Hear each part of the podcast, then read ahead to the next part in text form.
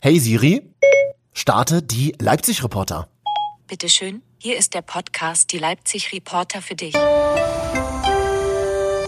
Und da sind wir wieder, wie jede Woche, ganz easy und automatisch auf eurem Handy, wenn ihr uns abonniert habt bei Spotify und Apple Podcasts. Hallo und herzlich willkommen zu dieser neuen Folge. Jeden Tag sind wir für euch in den Stadtteilen unterwegs, ganz Leipzig in einem Podcast. Und das passiert heute bei uns. Landtagswahl 2019. Wir klicken uns gleich mit euch durch den sächsischen Wahlomaten treffen den sächsischen Ministerpräsidenten beim Würstchengrillen und haben uns mit Holger Zastrow von der sächsischen FDP verabredet, der ja um den Wiedereinzug in den Landtag kämpft mit seiner Partei. Na ja, im Moment ziehen alle in die Stadt. Aber in der Stadt wird auch alles teurer, es wird knapper, es wird wärmer, alles was dazugehört. Wenn wir uns jetzt richtig um den ländlichen Raum kümmern, kann das für viele junge Familien auch ein Raum der Chancen und der Möglichkeiten sein. Und wir nehmen euch mit in Ilses Erika. Da ist nämlich Flohmarkt am Samstag und dann haben wir noch mehr Tipps für ein Happy Wochenende in Leipzig.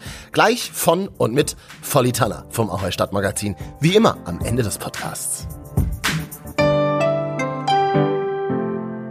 Ich bin Marvin Stanke und darf diesen Podcast präsentieren und produzieren. Hi. Ja, ihr habt äh, bestimmt auch schon wie ich in diesen Tagen eure Wahlbenachrichtigung im Briefkasten gehabt. Am 1. September wählen wir ja einen neuen Landtag. Und welche Partei unsere Interessen am ehesten vertritt, das sagt uns ja online immer der Wahlomat. Aber wie funktioniert das Ding eigentlich? Leipzig-Reporter Jonas war im Sächsischen Landtag die Woche unterwegs. Die Landtagswahl am 1. September rückt immer näher und manche wissen jetzt noch nicht, wen sie wählen sollen oder auch warum. Dabei kann der Wahlomat helfen, der heute hier im Sächsischen Landtag vorgestellt wurde. Dazu spreche ich jetzt mit Roland Löffler von der Sächsischen Landeszentrale für politische Bildung. Guten Tag. Schönen guten Morgen. Was ist denn der Wahlomat überhaupt? Der Valomat ist ein Informations- und Bildungsangebot, das die Bundeszentrale für politische Bildung und die Landeszentrale für politische Bildung seit 2002 zur Verfügung stellen. Man hat da ein Online-Tool und kann sich durch 38 Fragen durchklicken. Und diese 38 Fragen bilden die Breite der im Moment äh, diskutierten Themen ab für den Landtagswahlkampf. Und hinterher hat man so einen Trend, in welche Richtung die persönliche politische Meinung geht. Jetzt gebe ich einfach ein valomat.de und habe die Seite vor mir. Wie benutze ich das Tool jetzt? Ja, ich habe dann 38 Fragen und da kann ich sagen, stimme zu, neutral oder stimme dagegen. So. Dann habe ich nach 38 Fragen noch die Möglichkeit zu gewichten und das bedeutet, ich kann also zeigen, welche Themen mir besonders am Herzen liegen. Und dann errechnet der Valomat, welche Partei ihrem persönlichen Meinungsbild am nächsten kommt. Ja? Der Wahlomat gibt keine Wahlempfehlung äh, ab, aber er informiert sie und stellt äh, Übereinstimmungen prozentual äh, her. Also das heißt nicht nur eine Partei, sondern es können da ganz viele sein, denen sie möglicherweise nahestehen. Und dann sollen sie eigentlich weiterdenken und sagen, okay, jetzt gehe ich noch mal tiefer rein und beschäftige mich mit, noch mehr mit Politik. An wen richtet sich das Angebot denn überhaupt? An alle interessierten Bürger, vor allem natürlich die Wahlberechtigten, aber auch junge Leute, die noch nicht zur Wahl gehen dürfen, können sich natürlich informieren. Und es wird äh, zunehmend äh, gut äh, genutzt. Bei der letzten Wahl waren wir bei 280.000 äh, Klicks und ich schätze mal, dass wir diesmal fast eine Verdoppelung erreichen werden. Sicher treten da ja auch manche Probleme auf. Beispielsweise zur Europawahl gab es ja mit der Volt-Kleinpartei da ein paar Streitereien. Wie ist das denn dieses Mal gelöst? Ja, die Volt hat sich beschwert, dass man hinterher bei der Auswahl, welche Parteien wollen Sie denn vergleichen, nur acht Stück zur Auswahl hat. Jetzt können Sie alle auswählen oder wenige oder Sie haben jetzt jedenfalls die freie Entscheidung. So braucht sich jetzt niemand mehr diskriminiert zu fühlen. So ist das Problem jetzt gelöst worden und ich glaube, das ist eine faire und äh, gute Idee gewesen, das jetzt so zu machen. Leipzig-Reporter Jonas hat sich mit uns durch den Wahlomat geklickt. Eure Stimme zur Landtagswahl könnt ihr übrigens jetzt schon abgeben. Im Stadtbüro in der Markgrafenstraße findet ihr die Briefwahlstelle. Und noch mehr Wahl im Podcast haben wir gleich. Wir haben die Woche Holger Zastrow von der FDP getroffen.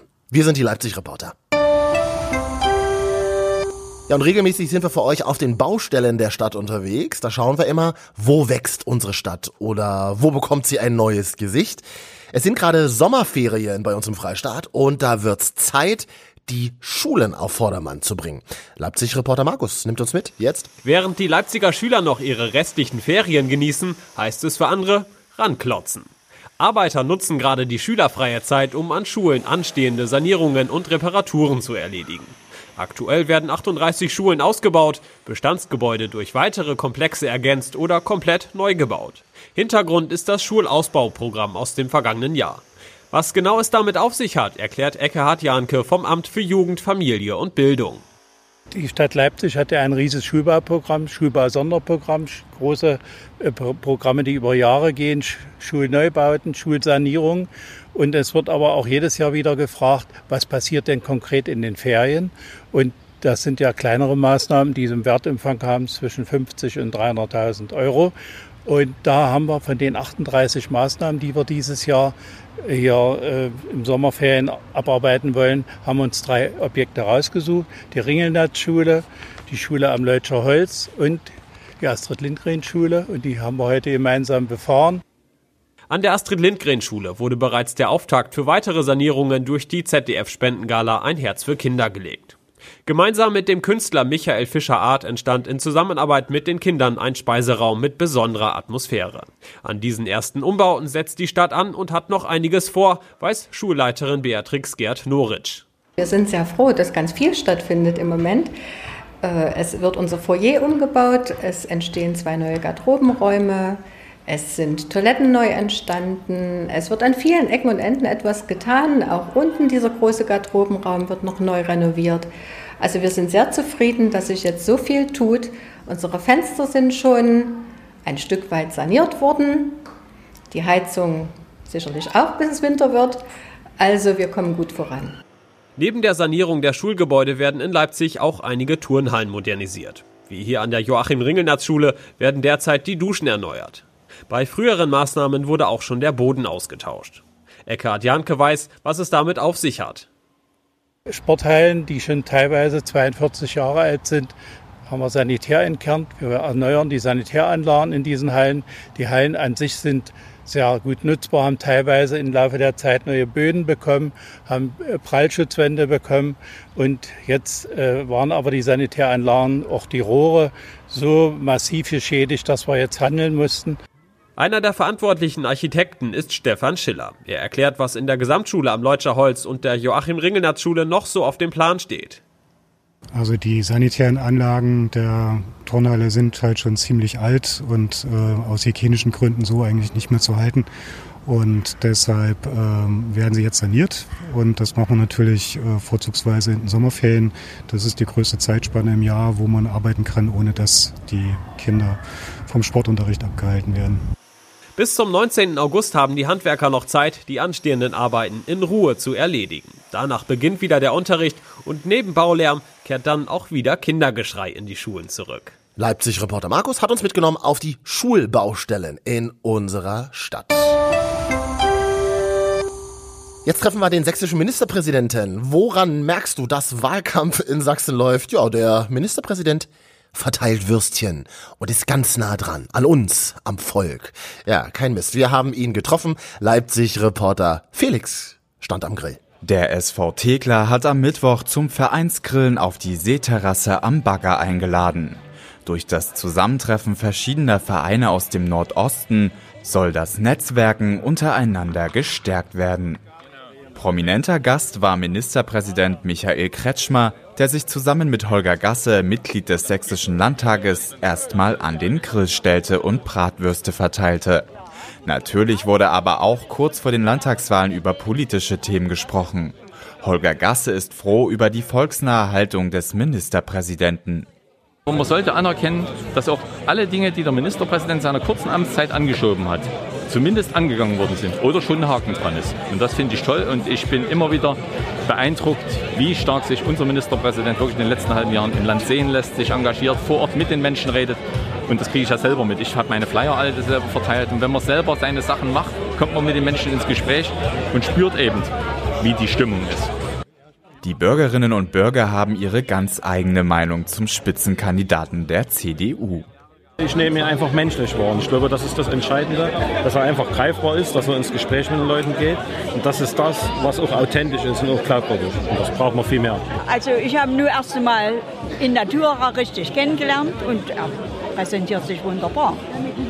Also ich denke, man weiß, was man wählt. Sehr volksnah. Ähm, spricht mit den Leuten, das ist immer sehr gut. Und ähm, ja, also genau das kommt an und das ist, der, denke ich, auch der richtige Zug, den er fährt. Nach kurzem Aufenthalt ging es dann auch schon wieder weiter für den Ministerpräsidenten. Bis zu den Landtagswahlen am 1. September hat er auch noch einige Orte und Menschen zu besuchen.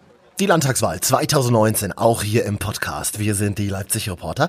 Ja, in den nächsten zwei Wochen hört ihr dann hier an dieser Stelle unsere Sommerinterviews mit Ministerpräsident Kretschmer, mit Wirtschaftsminister Martin Dulich von der SPD und jetzt schon mit Holger Zastro. Seine FDP will im Landtag wieder punkten und Leipzig-Reporter Norman hat ihn die Woche getroffen. Herzlich willkommen. Wie geht's Hallo. Ihnen? Gut. Ganz schön warm heute. Ja. Äh, auch hier, aber freue mich in Leipzig zu sein. Sie sind den weiten Weg aus Dresden äh, zu uns gekommen. Wie äh, ist da denn da so parteipolitisch jetzt kurz vor den Wahlen äh, die Stimmung? Ach naja, es ist, äh, das ist eben das Eigenartige an einem Sommerwahlkampf. Viele sind noch in den Ferien. Ich glaube, die allermeisten fahren irgendwie in Urlaub an die Ostsee. Und da ist die Welt noch in Ordnung. Dann kommen sie zurück und sehen wieder überall die Plakate. Und die waren ja gerade erst bei den Kommunalwahlen, was Eben. schon wieder Wahlen. Ja. Die Reaktion ist eigentlich bei den meisten. Viele werden das noch gar nicht so richtig auf dem Radar. Aber ich denke, es geht wieder los. Wir als FDP sind gut aufgestellt. Wir sind bereit und hoffen, dass es ein guter Wahltag wird. Hatten Sie denn zwischen Kommunalwahl und äh, Landtagswahl Zeit, Urlaub zu machen oder ist, steht der hinten an? Steht hinten an, leider, wie immer, wobei es eher mit meinem Beruf zu tun hat und ähm, mit dem, was ich da mache, gar nicht so sehr mit der Politik. Das machen wir eh nur ehrenamtlich als FDP.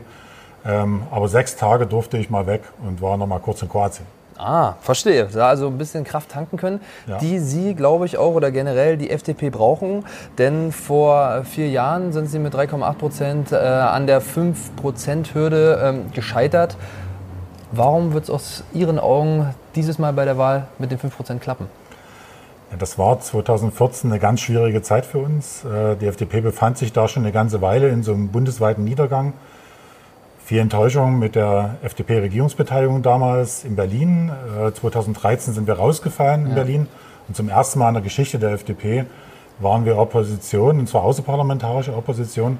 Wir haben uns in Sachsen mit Kräften dagegen gestimmt. Ich glaube, dass unsere Bilanz hier auch gar nicht damals in der CDU-FDP-Regierung Ja. gar nicht so schlecht gewesen ist. Aber es hat schlussendlich nicht gereicht. Jetzt haben wir eine andere Zeit. Die FDP hat sich neu aufgestellt. Wir sind in Berlin gut aufgestellt. Christian Lindner als Bundesvorsitzender macht das, glaube ich, auch ganz gut. Ähm, ist eine ganz andere Zeit. Wir haben die Zeit für uns genutzt, äh, haben unsere Bodenhaftung ein Stück weit wieder zurückgewonnen. Ähm, ich glaube, wir wissen auch, an welchen Stellen wir falsch abgebogen sind, welche Fehler wir gemacht haben. Ich glaube, wir haben an den, aus den Fehlern gelernt, machen sie kein zweites Mal und bewerben uns äh, um eine Wiederwahl. Vielleicht können Sie uns, äh, also mir, den Zuschauern, mal Einblick geben. Was sind so die Fehler, wo, wo Sie sagen, das hätten wir anders machen können? Oder vor allem, was haben Sie in den letzten fünf Jahren denn wirklich besser gemacht? Naja, das, ähm, wir, haben, wir sind 2009 in die Landesregierung gekommen, damals mit einem sehr guten Ergebnis. Und wir verfügten aber überhaupt noch überhaupt keine Regierungserfahrung. Ähm, es ist ja heute so Mode, dass sich jeder alles zutraut, aber in Wahrheit ist Erfahrung ein wichtiges Gut. Ja. Und äh, wir haben uns damals einfach zu viel einreden lassen. Von Experten, vom Koalitionspartner aus den Ministerien heraus. Das könnt ihr so nie machen, das geht nie. Ähm, ich sage nur ein Beispiel, ähm, die Schaffung von neuen Lehrerstellen, neuen Polizistenstellen. Wir hatten damals schon das Bauchgefühl, ähm, dass, das, dass hier was schief läuft, dass wir mehr Polizisten ausbilden müssen, dass wir mehr Lehrer ausbilden müssen, weil man hat es gesehen, überall mehr Kinder, es wurde wieder mehr eingeschult. Eigentlich brauchten wir überall mehr Schulen. Aus der Kommunalpolitik kenne ich das. Wir bauen in Dresden, in Leipzig ja ganz genauso, überall wieder neue Schulen. Aber der Finanzminister hat gesagt, nein, die Experten sagen, die Bevölkerungszahl wird zurückgehen, wenn wir weniger Kinder haben. Ähm, wir hätten damals äh, radikaler Politik machen müssen. Wir hätten mehr auf unser Herz, auf unseren gesunden Menschenverstand äh, vertrauen müssen, als auf das, was uns Leute eingeredet haben. Das war der Fehler und das tue ich nie wieder. Ich weiß, dass das falsch war. Ich werde nicht mehr so viel auf diese Experten hören, sondern ich werde meinen eigenen Verstand anstrengen und dann äh, anders abbiegen als beim letzten Mal. Wenn Sie sagen, äh, mehr Schulen und all diese Sachen, das klingt ja sehr nach äh, sozialen Aspekten. Hatten Sie aber nicht mal äh, Koalitionspartnerschaften mit, mit sozialen Parteien ausgeschlossen, weil Sie sich damit weniger ide- identifizieren können? Die FDP ist eine soziale Partei. Wir äh, haben eine große Nähe zur Wirtschaft, ganz klar. Wir sprechen traditionell immer diejenigen an, die, die was machen, die was machen wollen, aber das sind ja auch nie nur Unternehmer. Ja. Sondern es ist jeder in einem Verein, der sich engagiert. Das ist jeder, der in seinem Beruf mehr macht, als er machen muss. Und ähm, für uns hier im Osten ist das Soziale immer ganz, ganz wichtig, weil wer wie ich ein Wendekind ist, also ich war 20 damals 1989, der hat ja die ganzen 90er Jahre mit diesen Brüchen mitgemacht und diesen ganzen Enttäuschungen, die man noch erlebt hat. Und äh, wer da kein Herz hat oder kein soziales Herz hat, der, äh, der ist kein Mensch. Na, weil wir hatten damals vieles auch nie selbst in der Hand und jeder ist wirklich auch in der Lage, selbst sein Glück zu schmieden. Deswegen spielt das für uns als FDP immer eine große Rolle, aber Bildungspolitik sowieso.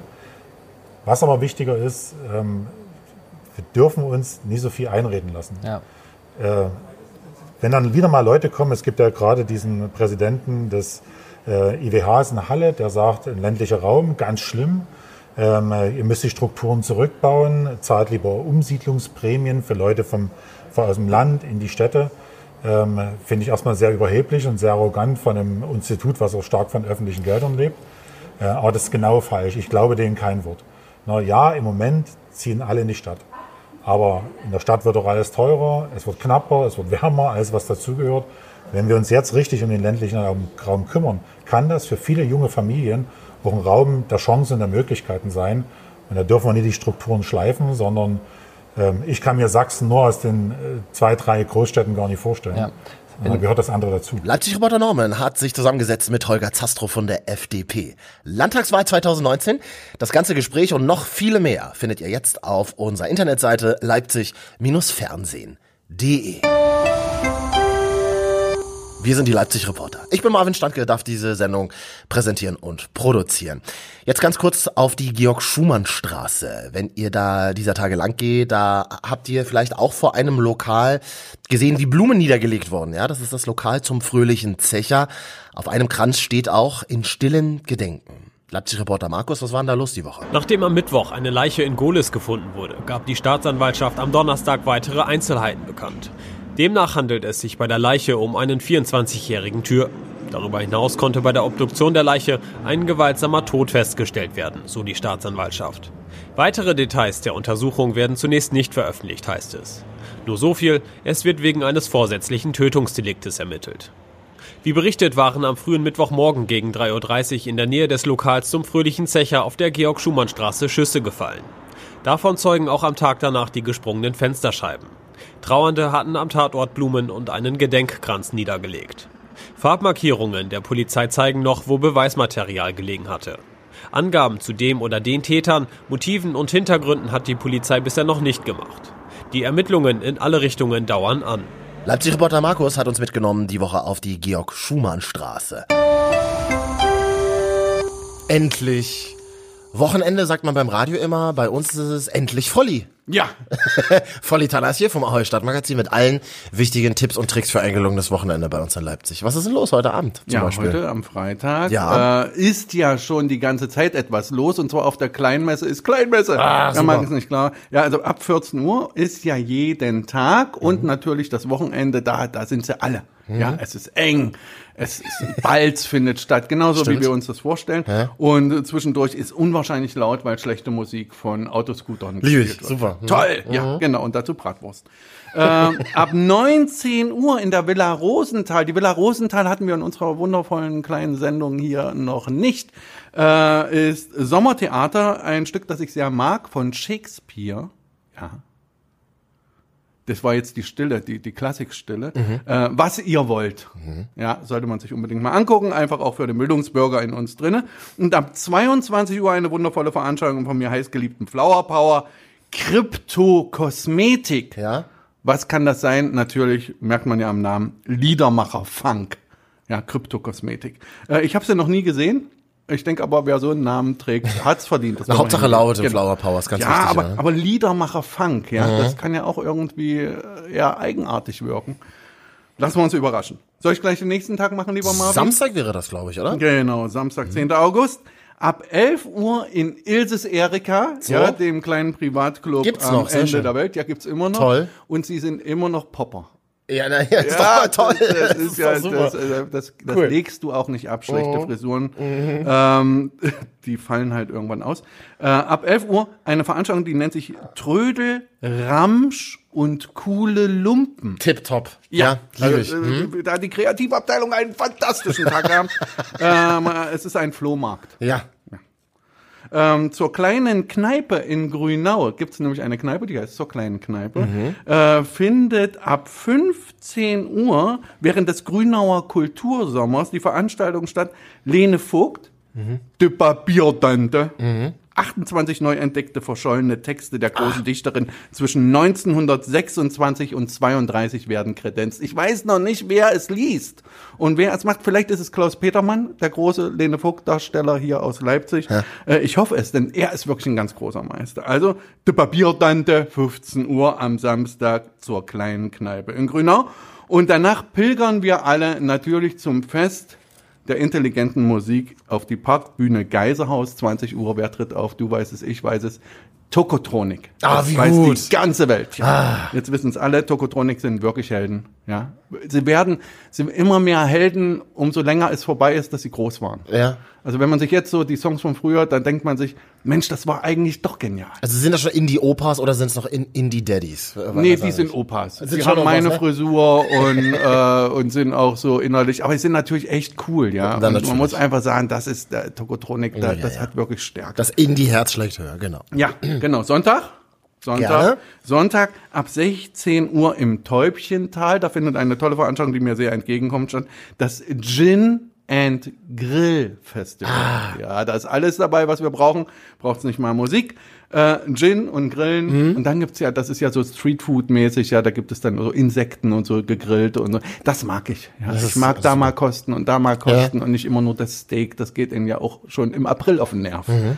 Äh, Im Zoo Leipzig, kurz davor, 15.30 eine Veranstaltung, die ich persönlich auch sehr mag, geführte Tour durch den neuen Bienengarten. Die haben nämlich dort einen Oh. neuen Bienengarten eingelegt Ja. mit, ich glaube, sechs Tonnen Bienen. Oh, da habe ich Angst. Und versuchen Ja, dort, da hab nee, nee, Angst. musst du nicht, die sind ja ganz gechillt, die haben Ja. ja sich.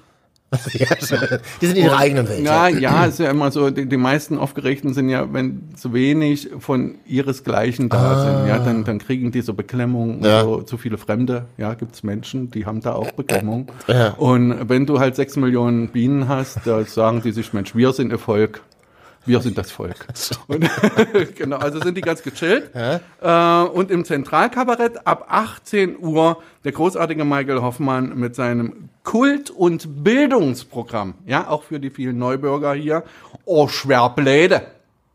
Sollte man sich angucken. Er erzählt viel aus der Geschichte unseres Landes, unseres kleinen Freistaats und äh, macht sich darüber natürlich auch lustig. Und das ist natürlich Das ist der. Charme äh, des großen Michael Hoffmann, dass Ja. er sich selber nicht sehr ernst nimmt. Ja, das war's dann von meiner Seite im Sonntag.